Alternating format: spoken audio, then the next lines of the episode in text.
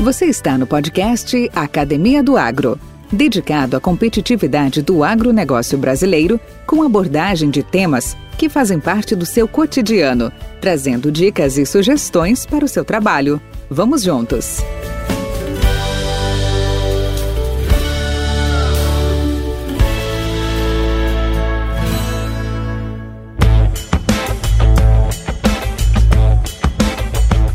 Hoje conversaremos com Cleo João Emilevski, engenheiro agrônomo, consultor agrícola, detentor de tecnologia agricultura de precisão, que tem por objetivo alcançar um gerenciamento mais detalhado do sistema de produção agrícola, envolvendo todos os seus processos, dentre os quais a utilização de uma das maiores plataformas digitais, onde são lançadas todas as informações relevantes da propriedade. Então hoje, Cleo João é o nosso convidado. Podcast Academia do Agro. Mas que bom! Conto hoje aqui com meu amigo Cléo João Emileski, antigo parceiro, colega lá da região do sudoeste goiano, lá, a, na grande metrópole de Rio Verde, hoje capital do agronegócio. E o Cléo, como todos sabem, é um, é um especialista, um engenheiro agrônomo focado na área de de serviços e de assessoria a produtores rurais e que tem se destacado no mercado aí com um trabalho diferenciado, sempre muito ah, baseado nas informações coletadas a campo e que tem contribuído aí para incrementos de produtividades bastante expressivos e que tem se destacado aí perante o mercado. E vamos conversar hoje um pouco com ele, trocando algumas ideias, trocando as suas impressões Seja bem-vindo, Cléo. Ué, prazer é nosso, né, Valdir? Muitos anos que nós não se víamos, né? E hoje estamos aqui na sua casa, aqui, né? Batendo um papo. Prazer é nosso, né? E vamos fazer um bate-papo aí, né? Que bom, Cléo. Realmente a satisfação é minha. Eu fico muito honrado aí pela, pelo prestígio que você tem nos dado. E para nossa é costume da minha, das minhas uh, uh, gravações uh, fazer a primeira pergunta de para que até os nossos ouvintes conheçam um pouco o Cléo João. Conta um pouco da sua história, Cléo. Qual foram os principais fatos que você poderia destacar na sua autobiografia? Bom, Valdir, eu vim para Goiás em 1989, exatamente 30 anos, né? É, 30, 31 anos já, né? Já é um bom tempo, né? Me formei em agronomia na Universidade de Passo Fundo e vim para Goiás para trabalhar numa fazenda chamada Cereal Ouro, né? E lá entrei como agrônomo, né? recém-formado, pouca experiência, ou praticamente sem experiência nenhuma, né? Foi primeiro, primeira experiência de trabalho profissional foi lá. Então era recém-formado, aí eles estavam procurando um profissional lá, porque se, o pessoal do Cereal são de lá também, né? E me cataram lá disseram embora, né? E a gente ficou ali praticamente oito anos, né? Oito anos na Seria Ouro. Então a gente desenvolveu bastante coisa nessas épocas, né? Que a dificuldade era grande, pouca informação técnica, né? O plantio direto ainda não tinha nada. Então a gente começou é, trabalhando e Seria Ouro é uma empresa que na época já tinha semente, já tinha semente, pouquinho, mas tinha, faziam lá 20, 30 mil sacos, né? Da variedade cristalina, né? E um pouquinho da DOCO. Né? E a gente começou a trabalhar ali como agrônomo, já trazendo algum, fazendo alguns experimentos, né? nós fazíamos na época alguns dias de campo e, e nós mostrávamos depois de dia de campo o que, que a gente estava fazendo lá, é, que tipo de experimento, tinha uma área que foi tirada para fazer experimento, então já começou assim o gosto pela fertilidade lá, né, pelo anos atrás testando doses diferentes de adubo, de fósforo, de potássio, né, e vendo as produtividades, calagem. Então nós começamos assim, e nós errávamos tanto, cara, porque tudo era feito lá, informação quase que não tinha. Tinha Embrapa, mas poucas informações, então era trancos e barrancos ali. E a gente, com isso, também foi aprendendo algumas coisas, de tanto apanhar, né? Como dizia um amigo meu, apanhei mais que vaca na horta, né? e aí a gente começou a crescer e, e a empresa também era uma empresa próspera, né? a cereal é muito conhecida no mercado do estado de Goiás e também nacional, hoje é muito conhecida, né? E a gente fez um bom trabalho lá, incrementou semente, a pecuária também, é, a parte da agricultura, né?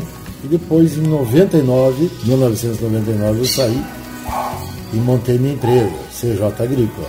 Então a CJ já existe há 21 anos, né?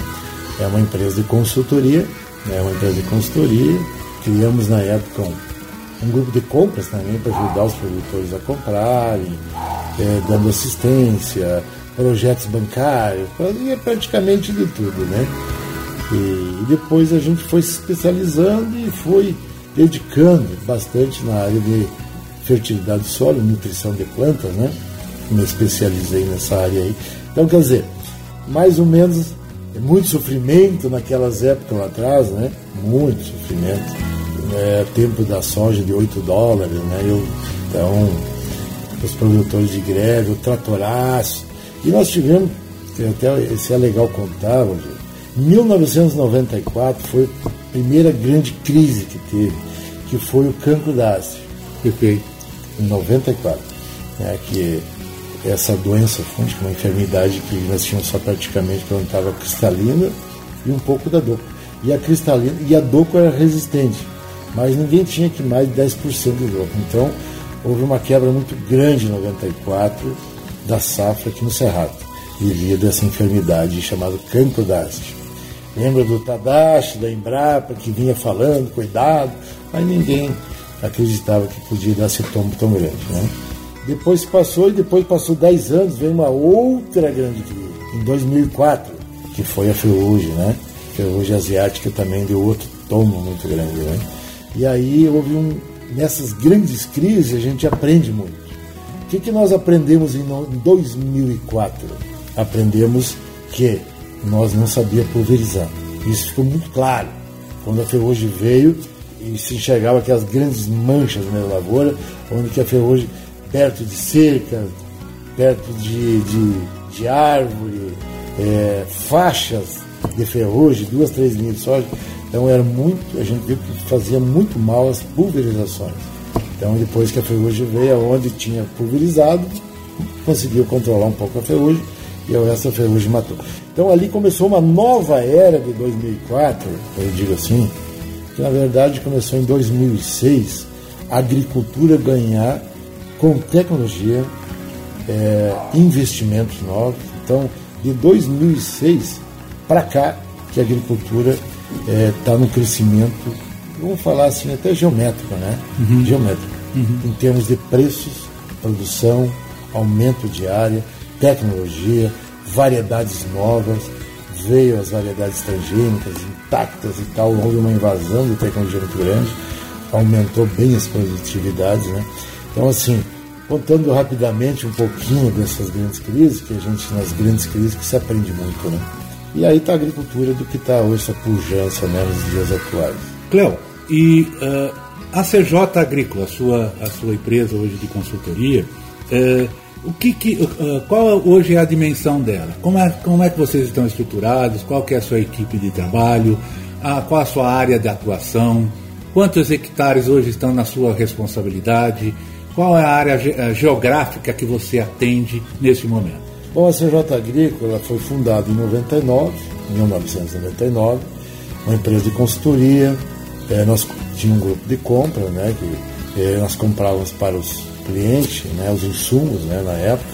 E, e depois eu fui me especializando em fertilidade e comecei a trabalhar é, como falar assim, com um modelo de agricultura de precisão, porque na época não existia uma plataforma que tem, tem hoje. É, dentro do que nós tínhamos de, de, de ferramentas, que eram planilhas é, mostrando para o produtor aonde dentro do talhão que tinha que adubar mais, onde adubar menos, calcaiar mais ou menos, de uma forma bem rústica, vamos falar assim. Era uma agricultura de precisão é, de planilha, né? De Excel, era basicamente isso. E aí a gente foi buscando o mercado. Hoje nós trabalhamos com uma plataforma americana, que é a maior plataforma do mundo de agricultura de precisão. É, eles estão em 80 países do mundo, eles processam mais de 100 milhões de hectares já, né, a, a essa empresa americana. Eu sou um franqueado deles e utilizo essa plataforma né, deles como franquia. Então, nos ajudou muito a interpolar dados, muita, muita, muita é, tecnologia e muito dados a gente traz do campo. Como que atingir hoje, vamos falar assim, uma vez nós falávamos como chegar aos 60 sacas de soja planetária, aí era difícil na época, e depois chegamos, depois como chegar aos 70 sacas por hectare, nós chegamos, né? Agora é os 80 sacas que nós estamos buscando como média, né? Lógico, tem talhões de 80, de 90, até de 100 sacos, mas média de propriedades grandes, colher 80 é muito, muito raro, né? Então, assim, é, dobrar essa produção, desde que cheguei 30 anos para cá, praticamente foi dobrada a produção, né? Então, a gente sempre está em busca de novas tecnologias é, para o produtor, aonde que ele tem que se agarrar, e a gente começou a dominar um pouco essa área, olhando a fertilidade do solo, olhando esses nutrientes, como colocar em equilíbrio no solo, né? Então assim se fala muito em equilíbrio do solo, mas pouca gente até sabe pouco disso aí. Se fala, mas executa e sabe-se pouco, vamos falar assim. Né? Aí tá lá o fósforo, o potássio, tá o cálcio, o magnésio, o enxofre, né? Falei dos macronutrientes, depois vem os micronutrientes, boro, cobre, manganês, zinco, molibdênio e níquel. Agora o níquel entrou também, né? Então, assim, como ter esses números bons no solo? São parâmetros adequados de fertilidade. A gente chama assim, né? Que números são bons de fósforo no solo, de cálcio, para atingir essas condições. Então a gente foi conseguindo, eh, foi dominando isso. Da onde que saiu isso? Das propriedades. A gente, talhões, começou em talhões. Tinha talhões que alguns anos atrás já estava produzindo 80 até 85 sacos por hectare que, que ele tinha ali de cálcio, de magnésio, de enxofre, de fósforo, de potássio, de boro, e a gente transportava isso para o resto da fazenda para chegar nesse número. Então a gente foi criando um banco de dados, porque o Cerrado, sabe-se, hoje nós plantamos em áreas até de 10% de argila até 70% de argila. Então a gente diz assim, em áreas arenosas é uma tecnologia totalmente diferente. Então tivemos que dominar plantio em areia, né, dominar plantio em, em, argila, que é mais fácil, né, em, em, áreas mais argilosas, vão buscando essas ferramentas. Né? Então a gente conseguiu trazer alguma coisa usando agricultura de precisão de última geração, utilizando dentro dessa plataforma algumas coisas tipo assim, imagens de satélite, monitorando essas imagens semanalmente, né? vendo o que, que há em cada talhão toda semana por imagens. Né? Existe satélite hoje, tipo é, um satélite americano chamado Sentinel, que tem uma precisão de 5 metros, ou seja, a gente vê até uma enxada lá nele fora do lugar. Então a gente começa a ver esse índice, de vegetação, né, que é índice NDVI, índice de vegetação, a biomassa da planta, e a gente consegue lá em tempo real, lá dentro do talhão, com essas imagens toda semana, ver o que está acontecendo nessas áreas que estão em vermelho, assim, que é um problema. As áreas em verde, que a biomassa está boa. A área em vermelho, o índice de vegetação está muito baixo. Né? Então, pode ser um problema de nematóide, pode ser um, um problema de percevejo de castanha, um erro de plantabilidade, né? Então tem várias coisas. Então tu consegue em tempo real, semanalmente, entrar no meio do talhão e ver isso e tentar ver se consegue às vezes até reverter o problema, é, com possibilidade de reverter esse problema. Então, assim, hoje tem bastante ferramenta para ser usada nisso aí, dentro dessas plataformas digitais, né, para é, trazer benefícios para o produtor. Que benefícios? Produzir mais. Perfeito. Cleo, e hoje, é, qual é a sua estrutura hoje para atender os seus clientes? Aliás, até te perguntei inicialmente, né? Hoje, quantos hectares você dá assessoria e quantas pessoas estão envolvidas nesse processo? Bom, hoje a gente tem uma, uma área, nós atuamos no estado de Goiás, né, uma parte Mato Grosso, Tocantins e Minas Gerais, né? E a gente já está então aí há algum tempo, né? Hoje nós temos aí mais de 80 mil hectares, né? Então, é, e o bom e os clientes com sucesso, isso é bacana, né? Tem produtores que estão há 21 anos já. Que beleza. É, então, assim, é, já tem uma história né, com eles, né? de sucesso e tal. Sempre buscando o que? Produtividade. Não tem outra palavra. Não adianta fazer um trabalho bonito, ir lá toda semana e levar os mapinhas coloridos se não tem produtividade. O produtor não fica. O produtor quer produzir mais. Né? E a gente hoje tem uma ferramenta muito bacana que às vezes, vou, vou dar até exemplificar, acho que até fica melhor. Vamos dizer que ele está produzindo 60 sacos por hectare, do jeito dele, de soja. Para levar para 65 no primeiro ano, tá fácil. Tá fácil. Para levar para 70 no segundo ano, fica um pouquinho mais difícil. Então, para aumentar de 60 para 70, ou seja, agregar 10 sacos por hectare para ele, que é uma coisa muito forte, não é tão difícil nos dias atuais. Porque já se domina essa, essas, essas tecnologias, né? Como a gente estava falando mais cedo de plantadeira, plantabilidade. O trabalho que a gente fez ano passado, a gente avaliou aí quase todas as. Foram nove marcas de plantadeiras que eram utilizadas na região e a nota não foi muito boa, não. A gente chegou à nota 7, ou seja, o coeficiente de variação 30%. Chegamos à conclusão que nós estamos deixando de colher, em média, 5 sacos por hectare. Em média. Por plantabilidade. Devido à má plantabilidade. Má plantabilidade. Baixa qualidade de plantio. Então, ou seja, esse é 15% da produção média. É, uma, é um número muito alto. Então, nós estamos agora trabalhando em cima desse item. É arrumar as plantadeiras do produtor, falando o ditado popular, né?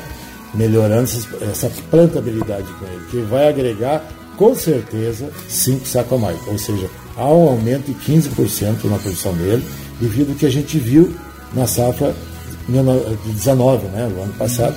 Então, é, são coisas fáceis, que é feito dentro da propriedade, baixo custo, ou seja, custo zero praticamente, é somente regulagens, né? que é um item que a gente é, está incorporando na nossa plataforma de trabalho, né? plantabilidade.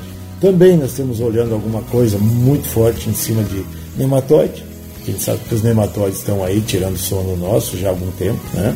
Se falavam alguns anos atrás que é a próxima enfermidade, vamos falar assim, que é tirar o sono, mas é, com o domínio de alguns produtos e alguma tecnologia, um manejo muito forte, a gente está conseguindo até dominar os nematóides, né? principalmente o pratilencos, né? vamos falar assim.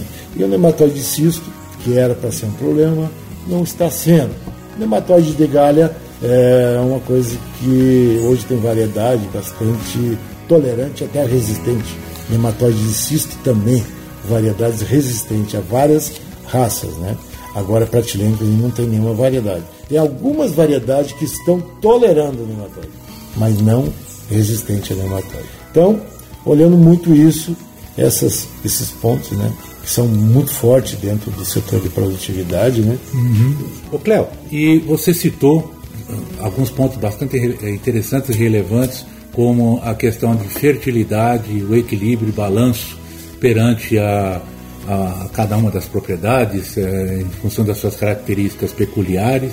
Você citou aí com bastante ênfase agora uma questão uh, a ser desenvolvida, a ser observada com muito mais cuidado, que é a questão de plantabilidade, onde se pode estar tendo, podemos estar perdendo entre as mãos aí aí quatro, cinco, seis sacos por hectare e, uh, e outra, outros desafios que se avizinham, como algumas doenças, como o caso hoje uh, do, do, do nematóide.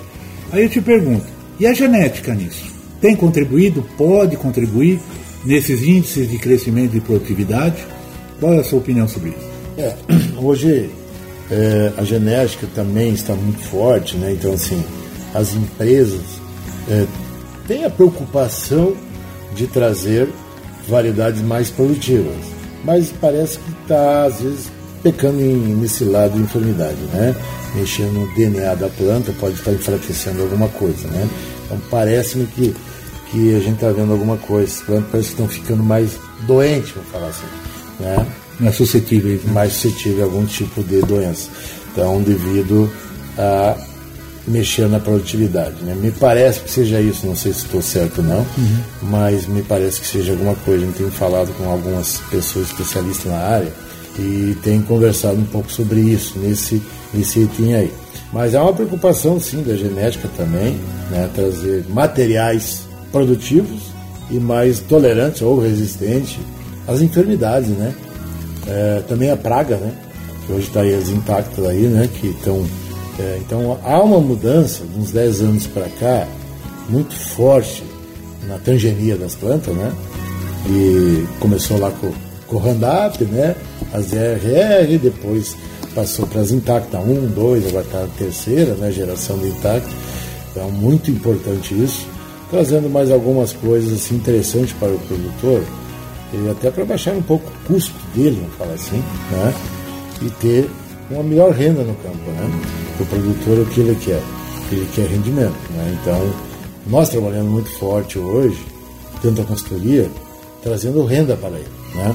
Que o produtor ele não está ali por um hobby, é uma atividade, né?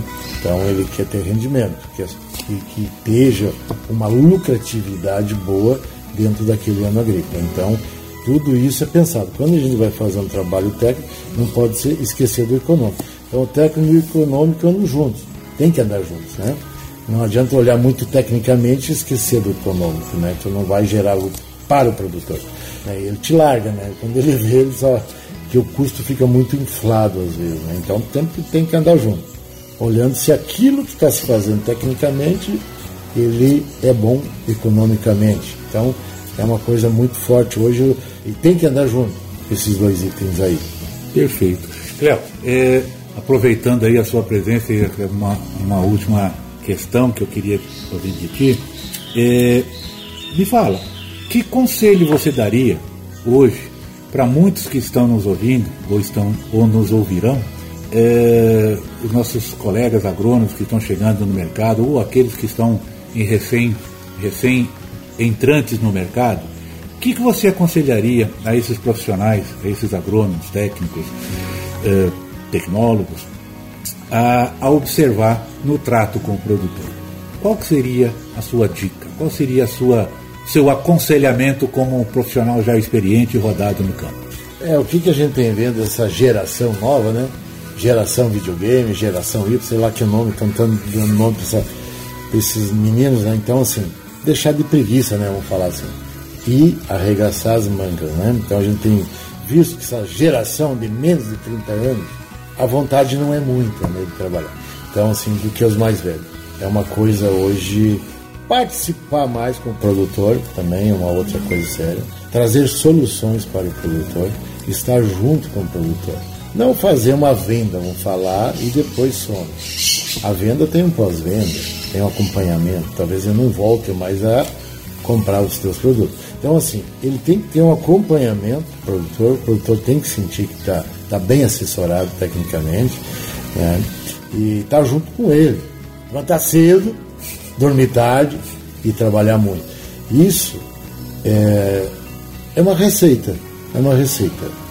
As pessoas bem-sucedidas hoje trabalham muito, muito mesmo, e não é pouco. Né? Se perguntar para essas pessoas, de qualquer área, qual é o sucesso que elas tiveram? Trabalho, trabalho, trabalho. Né? É trabalhar muito. Lógico, hoje existe é, muita tecnologia, muita informação, então, buscar essas informações está ao alcance. Hoje, tu na internet, você busca qualquer coisa em tempo real, qualquer informação, né? Então, trazer informação e trazer para o produtor, mostrar a informação, o que, que tem, o que, que mudou isso, o que, que pode mudar na vida dele, em termos de máquinas agrícolas, né? Então, a gente trabalha muito forte com plantadeira e a gente viu que elas definem produção. Até tem algum caso que nós encontramos o produtor estava perdendo 15 sacos por hectare, 30% da produção, não 25% da produção dele, devido às plantadeiras dele. Isso foi encontrado ano passado. A média foi 5, mas nós chegamos até 15 sacos. Então eu não sabia o que estava acontecendo, que ele não produzia, sempre os vizinhos produzindo mais. E o problema estava numa outra área, não na área de lavoura, estava na área de máquinas. Muito importante, então, o técnico hoje abrir os olhos, abrir o leque, vou falar assim, olhar um pouquinho 180, 360 em roda dele, o que, que pode é, trazer de benefício para o produtor. E estudar muito também. Debruçar, ver, analisar, estudar. Então hoje está muito fácil, que se voltar 30 anos atrás, da época que cheguei aqui, Não tinha internet, não tinha computador, não tinha celular. Nós tínhamos que fazer tudo sozinho lá no meio da lavoura. Né? Colher e ver se deu certo. Hoje tem muita, muita informação já né, alcance, em tempo real. É só dar um clique, né? Então, assim, muitos trabalhos, ele quer procurar um trabalho para um produtor, alguma coisa, já vai ver que tem centenas de trabalho e trazer informação para ele. E com honestidade, né, Maria? Com bastante honestidade. Sempre, né? É, sempre olhando isso aí. Cléo, muito obrigado pela, pela oportunidade dessa entrevista. Quero colocar essa plataforma, esse canal aberto à sua participação sua aí.